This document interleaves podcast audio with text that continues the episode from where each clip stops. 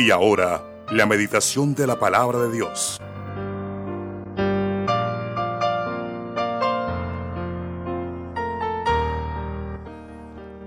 Bueno, eh, eh, esta mañana tenemos un título ahí, algo diferente de todos los títulos.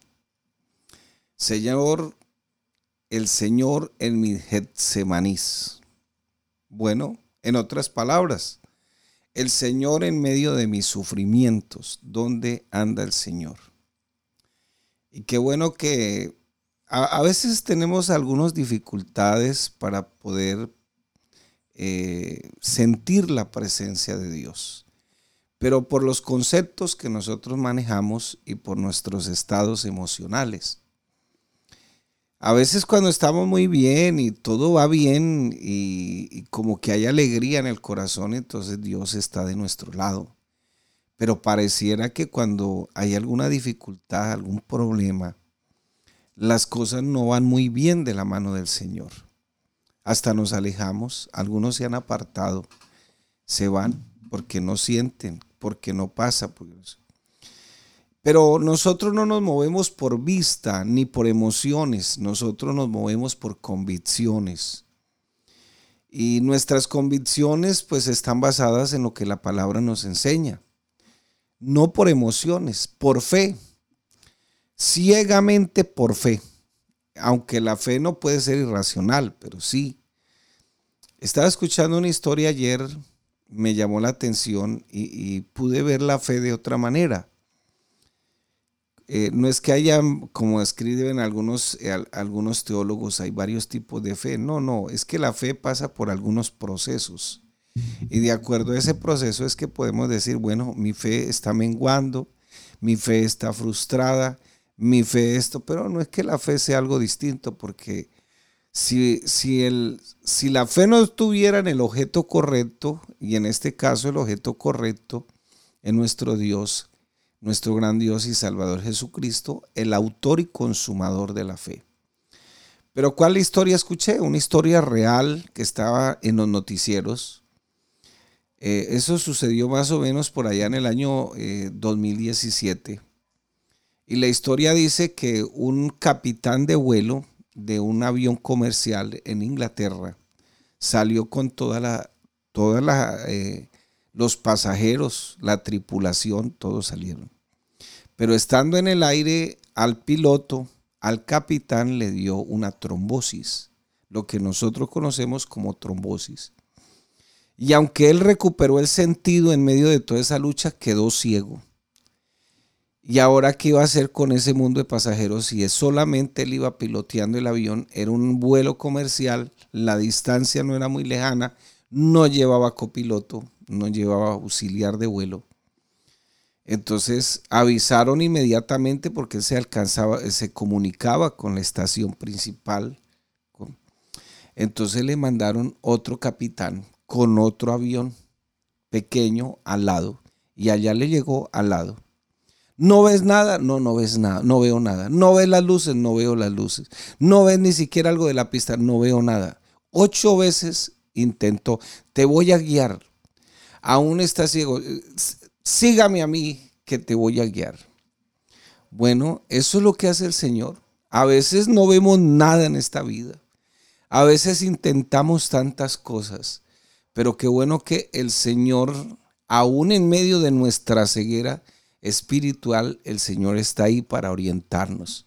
Sígame, no importa, no mires a, diestra ni a siniestra, inténtalo de nuevo, pero ahí está el Señor, siempre con una palabra de fe alentándonos. Nosotros recibimos el perdón por fe.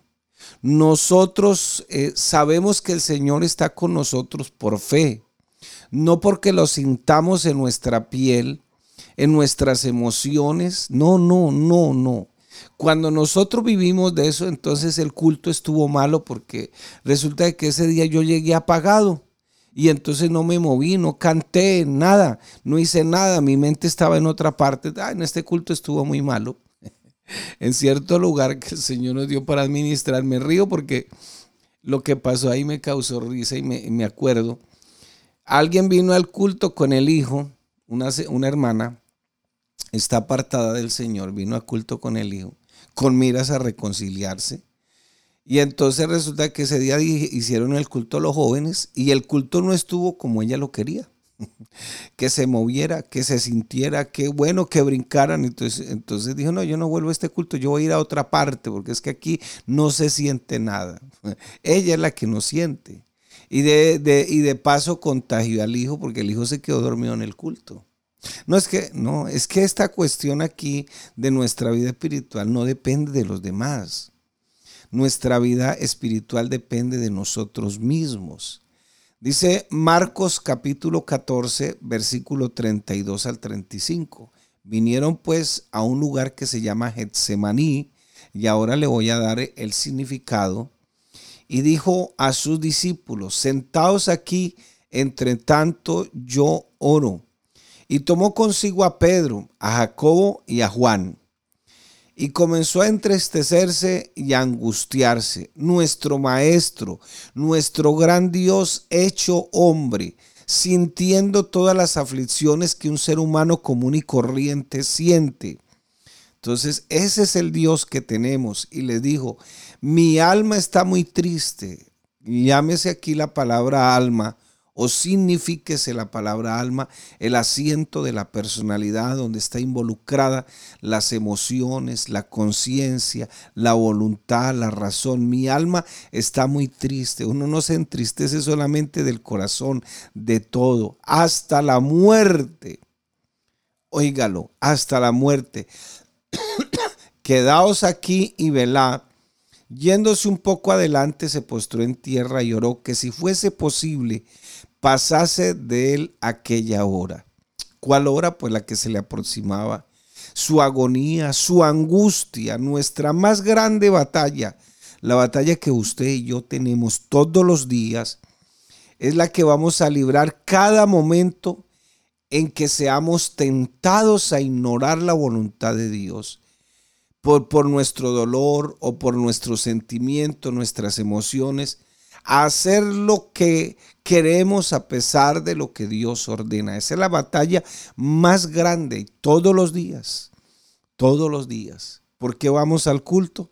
Para poder contrarrestar ese pensamiento y esa batalla que libramos de querer ignorar la voluntad de Dios en todo momento y nuestro, por nuestro dolor a veces, por nuestro sentimiento, nuestras emociones, porque a veces nos ganan nuestras emociones. Hay quienes dicen, ay, es que hoy no siento ir al culto. No, y eso debe ser de parte de Dios, dicen. es que hoy no siento leer la Biblia y debe ser de parte de Dios. Yo no digo que la persona, el hermano, de pronto, por alguna ocupación que que, tenga. A veces se le, presentan algunas ocupaciones, algunas dificultades. Sin embargo, a veces llegamos a la casa y decimos, ay, no, no voy a ir al culto, es que estoy muy cansado. Yo pregunto, ¿cansado de qué? ¿Cansado de, de servirle al mundo? Perdóneme que sea así como muy directo, pero sí cansado de qué? A veces cansados de servirle al mundo. ¿Por qué no sacar hora y media que dura el culto, el servicio a veces y servirle a Dios? Eso te va a dar descanso para tu alma, para tu ser.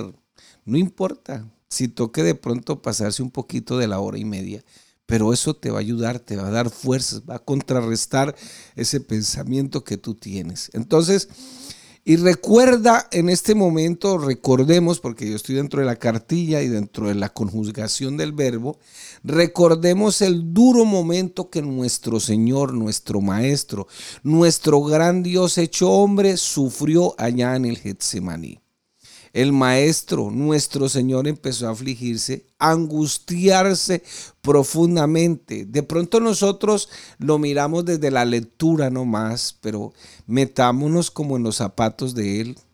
Eh, este, este era un momento muy doloroso, muy difícil.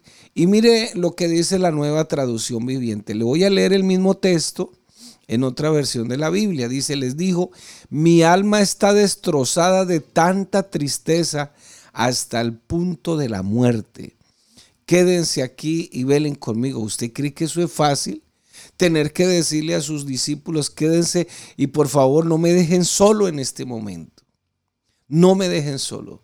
Y se adelantó un poco más y cayó en tierra y pidió oración que si fue en oración, perdón, en oración que si fuese posible pasara de, él esa terrible obra que lo, lo estaba esperando. Abba Padre, dice el versículo 36, clamó él, todo es posible para ti, te pido que quites esta copa de sufrimiento de mí. Sin embargo, quiero que se haga tu voluntad y no la mía. La palabra Getsemaní significa, eh, es una transliteración del hebreo combinado con el arameo, que significa prensa de aceite. Imagínense, yo sí dije, esa palabra debe tener algún significado fuerte. Prensa de aceite. ¿Por qué?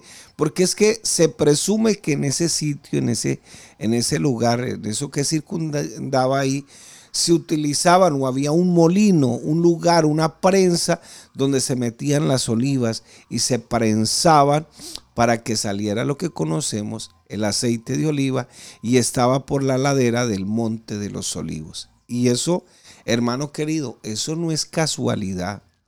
Para que hoy estemos gozando del poder del Espíritu Santo, tuvo que pasar esa prensa, tuvo que pasar ese proceso. Hoy contamos con la presencia de Dios en nuestra vida, con su palabra, con su comunión. Dijo el Señor, voy preparo lugar, o sea, voy al Calvario, muero con ustedes, vendré a ustedes para que siempre estén conmigo, porque en la casa de mi Padre, o sea, en Él hay muchas moradas. Yo soy el camino, yo soy la verdad y yo soy la vida. O sea, para que nosotros podamos tener esta comunión ininterrumpida que tenemos con el Padre, con nuestro gran Dios y Salvador, nuestro amado Maestro, tuvo que haber pasado por esa prensa, por esa copa. Lo mismo le dijo el Señor al apóstol Pablo. Le dijo Pablo, después de que haya pasado todo, venga y consuela a sus hermanos, refiriéndose al amor verdadero. Si tú lo puedes leer ahí en Primera de Corintios. Y, casi que, dice Pablo, casi que perdemos la vida, fuimos, eh, fuimos hasta maltratados, pero hoy venimos a consolar a los hermanos en la fe. En, en, su Getsemaní, en mi Getsemaní, el maestro nos pide que si es posible podamos nosotros arrodillarnos, si es posible nosotros podamos entablar más comunión con Él.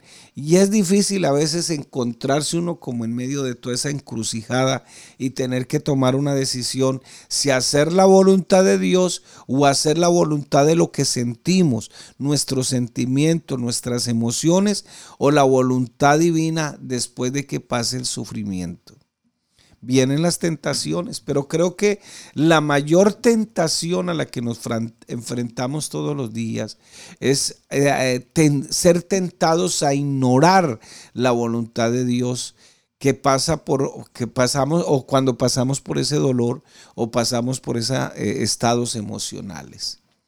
Entonces, hermano, yo creo que en esta mañana el Señor nos está alentando para que sigamos adelante de la mano del Señor. Me, dejó esas palabras, me conmovieron anoche.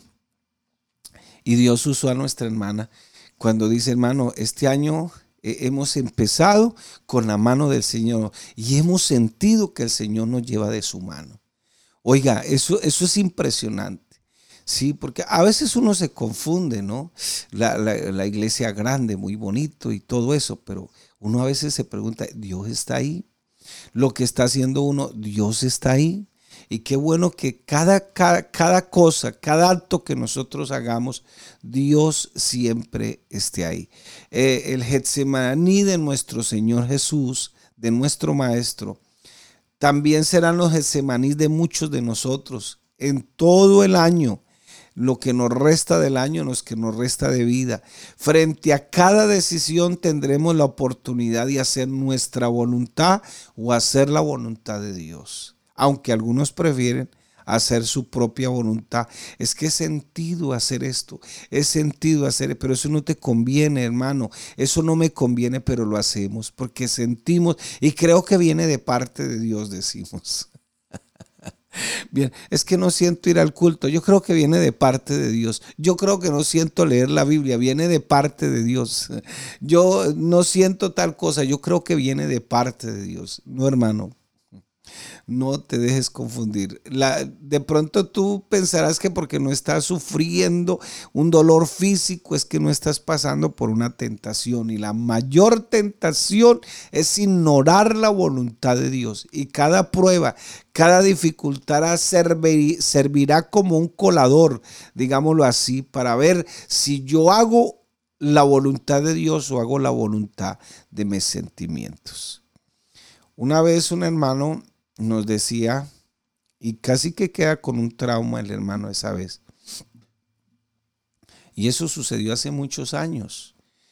Eh, póngale unos 20, 20, 25 años atrás, 30 años atrás. Este, eh, estaba en el instituto y nos decía que él venía por aquí, por el lugar de comuneros, y de repente se le acercó una camioneta le taparon los ojos y lo montaron a la camioneta. Él dice que no supo para dónde lo llevaron.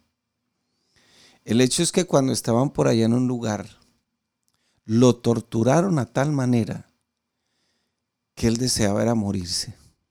Una tortura impresionante. Hasta que llegó el interesado. El interesado, el que presuntamente iba a tomar venganza, cuando apareció y se quedó mirándolo. Dijo, este no es, este no es el tipo. Dijo, hermano, yo dije, ya, me tocó morirme. ¿Qué más? Después de que me dieron tremenda tortura, que casi lo que deseaba era que me mataran más bien. Entonces apareció el hombre y dice, no, este no es. Dije, no, ya, ya me tocó morir. Dijo, pero le doy gracias a Dios que Dios me guardó aún en medio de esa dificultad tan grande. Dios me guardó. Me volvieron a tapar el rostro y me dejaron cerca donde me habían recogido. Yo casi medio muerto, pero gracias a Dios guardó mi vida. Hermano, a veces vienen momentos difíciles y creo que hay gente que está pasando por peores momentos que nosotros mismos. Sí, hay momentos más complicados para unos que para otros. El Señor le dijo a sus discípulos, pasemos al otro lado. Y los discípulos, mírese, mire cómo son las cosas con nuestros estados emocionales. Habían estado, venían de una campaña con el Señor, sanando enfermos. Habían sanado, el Señor había sanado la hija de Jairo, el, hijo del centurión, perdón, el, el, empleado de aquel hombre que le dijo, Señor, no necesita que vayas a visitarlo, simplemente di la palabra que yo soy un hombre también puesto en autoridad. Y le dijo el Señor, claro, ellos venían crecidos. Y lo mismo nos puede pasar a nosotros. A veces cuando, ay, Dios está orando, Dios nos está bendiciendo, Dios está derramando. Y, y eso no quiere decir que Dios no esté con nosotros, aún en medio de las aflicciones. Y se montaron en la barca. Y echaron al Señor por allá atrás a dormir, a descansar, porque el Señor como hombre era todo hombre, como Dios es 100% Dios y como hombre 100% hombre. Y empieza esa barca a moverse en medio de esa turbulencia. Usted se imagina la cantidad de cosas. ¿Qué quería el Señor? Probarle su fe. Quería probarles a ver qué tan cierto era de que lo estaban siguiendo por convicciones. Había hecho milagros y puede suceder en la vida de nosotros. Uy, todo va sobre ruedas, todo va bien, la economía, mis hijos, todo, todo. Pero también el Señor necesitará saber si tú realmente le perteneces o no le perteneces. Por eso dice la palabra, todos los que aman a Dios, todas las cosas le ayudan a bien.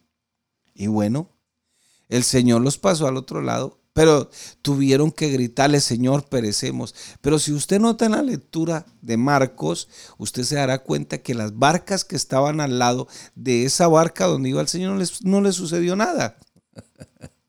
¿O qué quiere decir? Que la prueba solamente era para mí. No era para los que iban al lado. A eso no les pasó nada. el revolcón estaba donde estaba ahí. donde estaba el Señor, ahí estaba el Señor. Y fíjese que, Señor, levántate que pereció, porque creyeron que el Señor estaba dormido. Eh, jamás duerme el que guarda Israel, dice la palabra. Jamás. Él siempre estará ahí. La cuestión es mis sentimientos. Yo creo que Dios está conmigo. Lo creo realmente. Yo lo hago por fe. Dice la palabra del Señor en Gálatas 2.20. Con Cristo estoy juntamente crucificado ya no vivo yo, mas Cristo vive en mí. Y lo que yo ahora vivo en esta humanidad, la, Reina Valera lo traduce como lo que ahora vivo en la carne, lo vivo por fe en el Hijo de Dios, el cual me amó y se entregó a sí mismo por mí. Entonces tú vienes a culto por fe, tú caminas aquí por fe, comes por fe, te levantas por fe, vistes por fe, todo lo hacemos, pero la fe en qué o en quién? No en nuestro amado Maestro, nuestro amado Señor. Y el Señor se levanta y les dice, hombres de poca fe, no les dijo que no tenían fe, sino que su fe se había apocado, estaba menguando, había dudas, Realmente este es el Señor. Y, fíjese que es un momento, una tentación muy grande, una prueba muy grande, porque se les había olvidado que había sanado a los enfermos allá, donde estaban haciendo la campaña y venían caminando. Ay, qué lindo, el Señor está aquí conmigo. Y es que todo va bien aquí, el Señor. Pero ¿será que podemos decir lo mismo cuando el Señor nos deja pasar por el Getsemaní?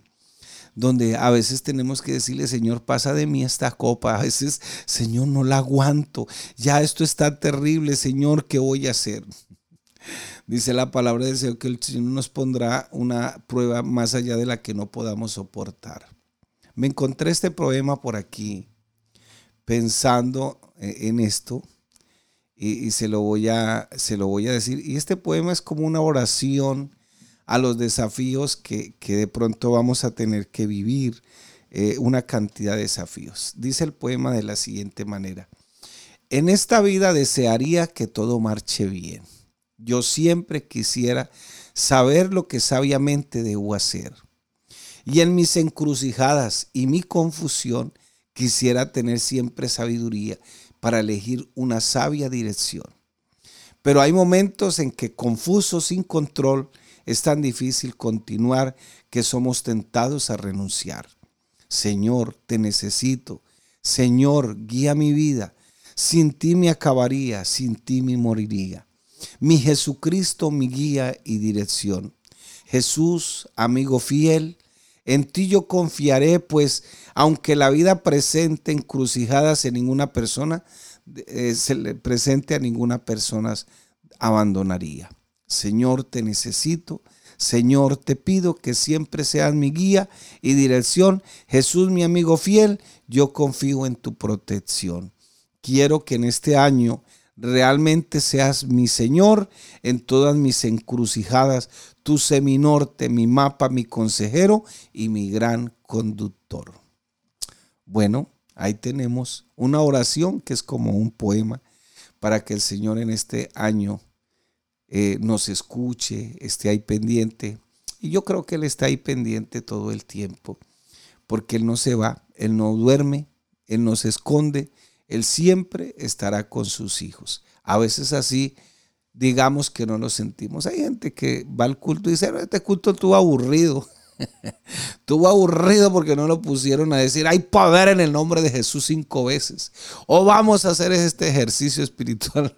Tú no necesitas eso, hermano querido. Es más, para nosotros mantenernos llenos del Espíritu Santo y dar fruto del Espíritu Santo no necesitamos ni tanto programas. Porque a veces ese es otro problema que se nos mete, mucho programa para ver si distraemos la gente y los mantenemos dando fruto del Espíritu. No, hermano, es que en el fruto del Espíritu o tú no necesitas hacer nada. O cuando tu mamá te parió, ¿Tú hiciste algo? No, no, no. Tu mamá fue la que hizo fuerza. Mi mamá fue la que hizo fuerza. El médico, la partera fue el que ayudó. Tú y yo no hicimos nada. A mí, pues, fue, conmigo fue con partera. Nada, pero nacimos una vida nueva. Lo mismo pasa con el nuevo nacimiento, no tienes que hacer nada. ¿Qué es lo que toca? Permanecer en el Señor las 24 horas. Y para poder estar con esa llenura del Espíritu, ¿qué hay que hacer? Pues mantenernos en su palabra, llenos de su palabra. Ahora, ¿hay que buscar los dones del Espíritu Santo? Sí, hay que buscarlos. Eso se llama el bautismo del Espíritu Santo. Hay que buscarlo, claro, hay que buscarlo. Y Dios los da por fe también. Aquí caminamos por fe, pero se los da al que tiene sed. Venga a mí y beba. De su interior correrán ríos de agua viva. Y refiriéndose al Espíritu Santo que había de venir a los creyentes. Así que mi hermano, estamos en sus manos. A veces el Señor permite que pasemos por la prensa, el Getsemaní.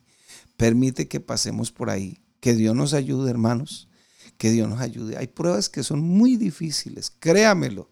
Yo creo que digo, Señor, si no es por tu gracia, yo creo que no había podido soportarlo. Hace unos, unos años atrás, casi tomo una decisión bastante terrible.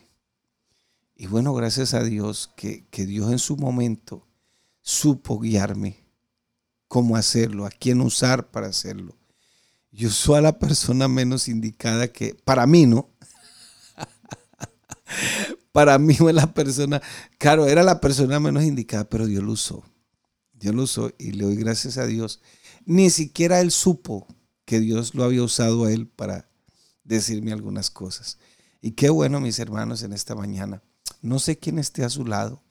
De pronto su pastor, la palabra, la iglesia, los ancianos estén ahí para darte las palabras que tú y yo necesitamos.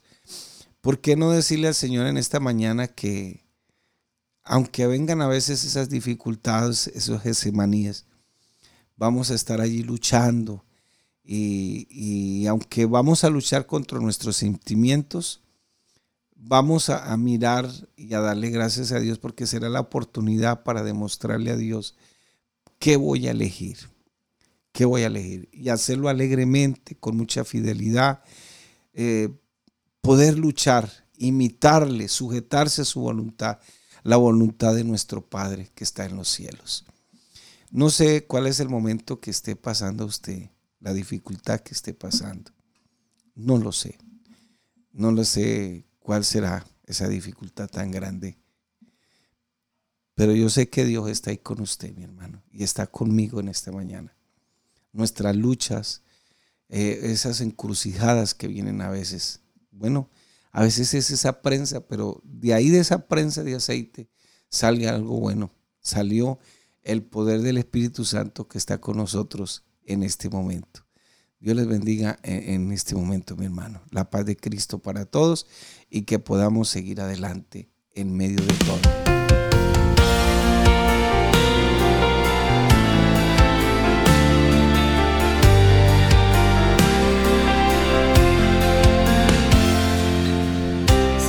adelante, puesta mi mirada en aquel que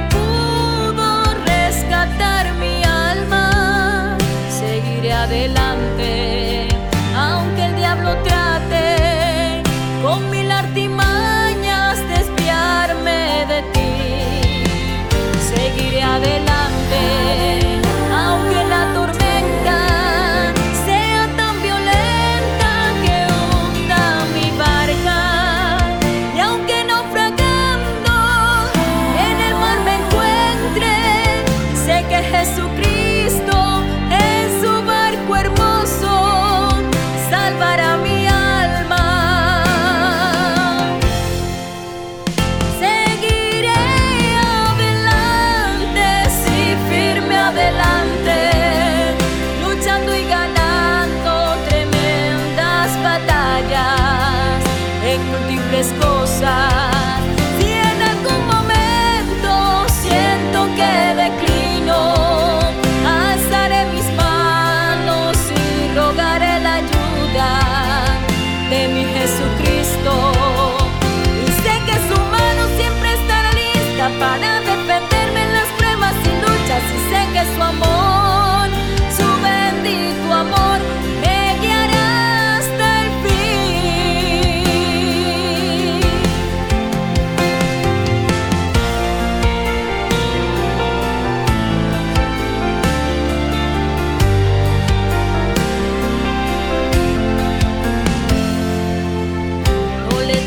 Nada, pues tú vas conmigo, guiando mis pasos por el buen camino.